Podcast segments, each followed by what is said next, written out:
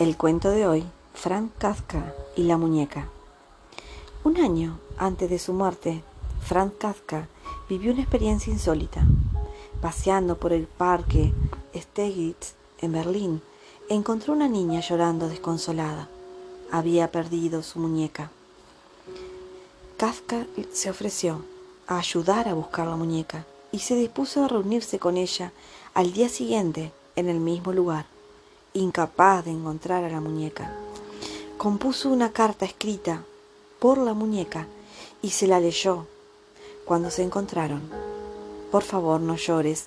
He salido de viaje para ver el mundo. Te voy a escribir sobre mis aventuras.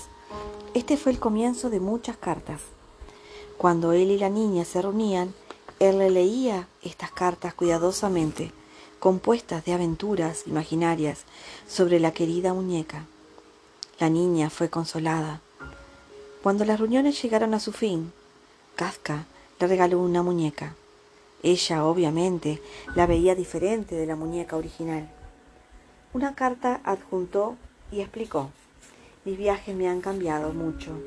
Muchos años más tarde, la chica, ahora crecida, encontró una carta metida en una grieta, desapercibida dentro de la muñeca.